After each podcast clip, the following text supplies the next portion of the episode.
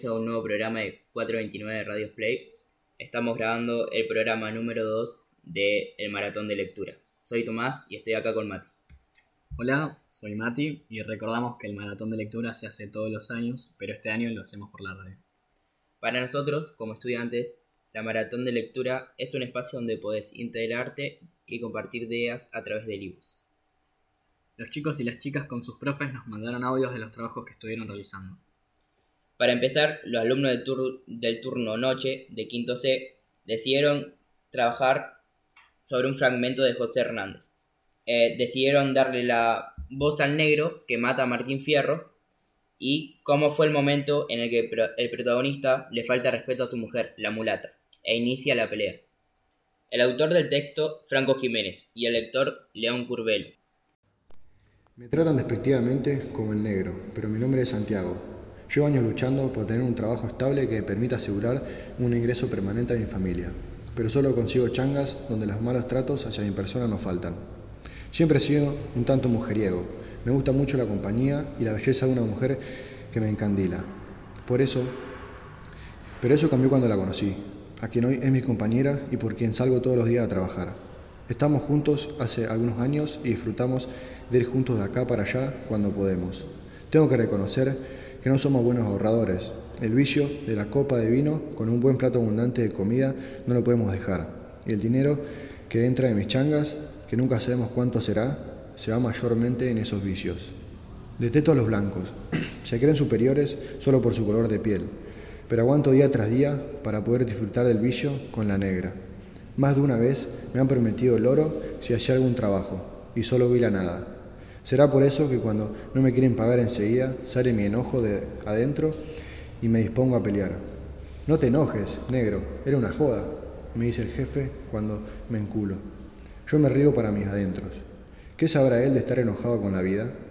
Si seguro siempre tuvo toda disposición y plata nunca le faltó. Debe disfrutar de varios vicios por día. Y ahí nomás, cuando tengo mi paga semanal, busco a la negra y juntos descaramos para el bar a reírnos un poco. La noto amargada la negra últimamente. Tal vez está un poco aburrida de esta vida donde nunca sabemos cuándo será la primera vez que podemos darnos un lujo nuevamente. Ya vendrán tiempos mejores, negra. Ya consideré trabajo fijo. Yo quería ir al bar de siempre, pero la negra insistió con ir al baile del pueblo vecino, para cambiar un poco. Sí, la negra debe estar aburrida y cansada de esta vida. Así que encaramos nomás, y como buen caballero que soy, le abrí la puerta y la dejé entrar primero al bar. Mi, mi negra encandilaba, con su presencia no hay quien no la note. Pero ni bien entramos por la puerta, escuché que un gaucho maleducado le dijo algo despectivo a mi negra, a ella, que me aguanta siempre y debe estar cansada de esta vida rutinaria. Le dijo vaca, y yo que vengo enojado con la vida, con los blancos, con el cielo y con la tierra, estallé enseguida, porque a la negra no me la tocan. Y así, sin pensarlo, le hice frente y lo desafié a pelear. Ya demasiado aguan- aguanto a diario, que se venga nomás, que tengo furia para sacar para rato. Pero sin darme tiempo ni de prepararme, me embiste con un puñete, y mi furia siguió aumentando. Ahora sí, iba a ir yo a buscarlo y a dejarlo como bolsa de papas. Total, el aspecto de roñoso ya lo tiene. Nos pusimos a pelear, volaban algunos cuchillazos, pero la bronca era tanta que ni siquiera podía darle donde yo quería. Hasta que sin esperarlo me clava su arma hasta los huesos, una y otra y otra vez. Y perdí la cuenta. Todo fue tan rápido, tan lleno de ira y de furia acumulada, que ni siquiera llegué a despedirme de la negra. Solo espero que sepa que la quise proteger hasta mi último minuto, y que hice todo por darle lo mejor, a ella que me acompañó siempre, y mi negra hermosa que encandilaba con su belleza donde vaya, no dejes nunca que un blanco roñoso te maltrate. Ahora, los alumnos de quinto F turno tarde leyeron la obra El Martín Fierro. En ella, un personaje llamado Vizcacha da consejos a un hijo del protagonista, que dejan mucho que desear, pero hacia el final de la historia, el mismo Fierro deja consejos interesantes a sus hijos. A partir de esta lectura, los chicos y chicas escribieron y grabaron sus propios consejos. Algunos consejos para sobrevivir en el mundo actual son siempre ser respetuosos, que no te importe lo que digan o opinen de vos los demás, no juzgar a nadie, ayudar a las personas que menos tienen, ser agradecido, la familia siempre está primero. Algunos de los consejos para sobrevivir en el mundo actual son ser siempre respetuoso y agradecido, no juzgar a nadie ni opinar mal de nadie, no dejar que la opinión de las otras personas te afecte, ayudar siempre al que menos tiene, ser siempre positivo. Consejos para sobrevivir en la actualidad. 1. Tiene que estar preparado a los problemas. 2. Mantén la calma y no entres en pánico. 3. Piensa con claridad y elige la decisión adecuada. 4. No dejes manejarte por la adrenalina. 5. Practica habilidades nuevas. 6. Aprende a planear y adaptarte a todos los planes. 7.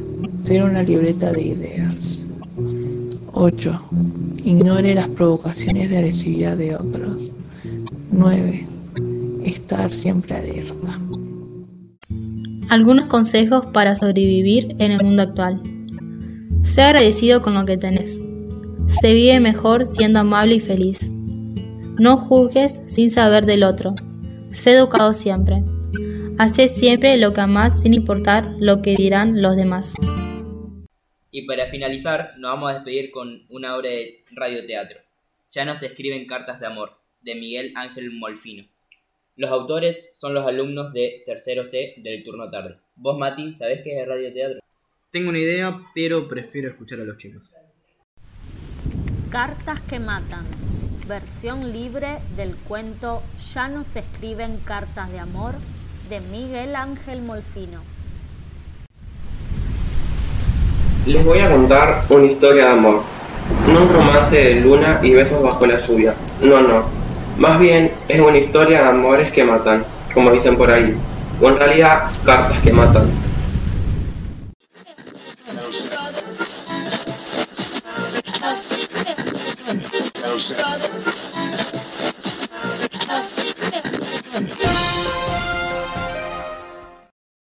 Muy buenas, ¿cómo andan? Ernesto se levantó esa mañana. 429 Radio Play, nuestro segundo programa ya. Eh, me presento, soy Vale Dalmazo, estoy junto a mis compañeros. Hola, y Tomás. Buenas, soy Emma. También estamos con gente nueva, un poco renovados. El programa de hoy eh, va a Preparó un café y se sentó a escuchar la radio. de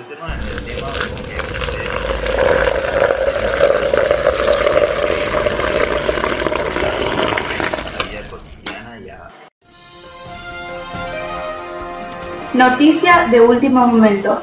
Ha ocurrido un fatal accidente esta mañana temprano entre un automóvil que viajaba rumbo a Sean Peña y un micro que venía desde allí. Parece ser que del colectivo salió expulsado un bulón, ¿quién diría? Y este pegó en el parabrisas del auto ocasionando que se desvíe de la carretera. Compartimos con ustedes el audio tan impactante y desesperante de la llamada 911 que realizó el conductor del coche. Hola, hola. Por favor, necesito una ambulancia en el, el paraje 228. Es urgente, mi mujer se está muriendo. Por fuentes confiables pudimos saber que lamentablemente la mujer falleció antes de que los médicos puedan hacer algo. Ernesto escuchaba las noticias mientras seguía desayunando tranquilo. Le llamó la atención que su mujer Belén esa misma mañana estaba viajando en un colectivo que pasaría por ese mismo paraje. Se preguntaba si no fue su micro el que formó parte del accidente. Está con nosotros la policía Jorgelina de los Andes que nos contará detalles de la investigación del hecho. Buenos días, gracias por haber venido. ¿Nos querés contar qué sucedió realmente? Gracias a ustedes. Bueno, la investigación arrojó que la muerte de la pasajera la causó un bulón que salió despedido del ómnibus. Junto a él había una carta de amor, que parece ser tiró una mujer para su amante, en ese paraje donde él la buscaría. No, qué terrible tragedia, morir por un amor ajeno. Si desean, puedo leerles esa carta fatídica. Joselito, hola amor, te escribo esta nueva carta para decirte que decidí escaparme. Estoy harta de Ernesto, que no sabe ni batir un café. Nos vemos mañana en el mismo lugar de siempre. Te amo, por siempre tuya, Belén.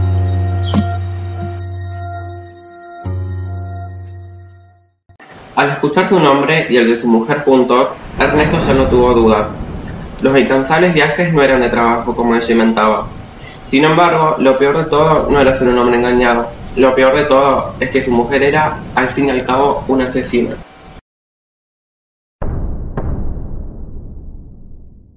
Bueno, con esto damos por fin- finalizado el, el programa de hoy. Eh, nos despedimos y un placer por haber pasado el tiempo acá. Chau, gente.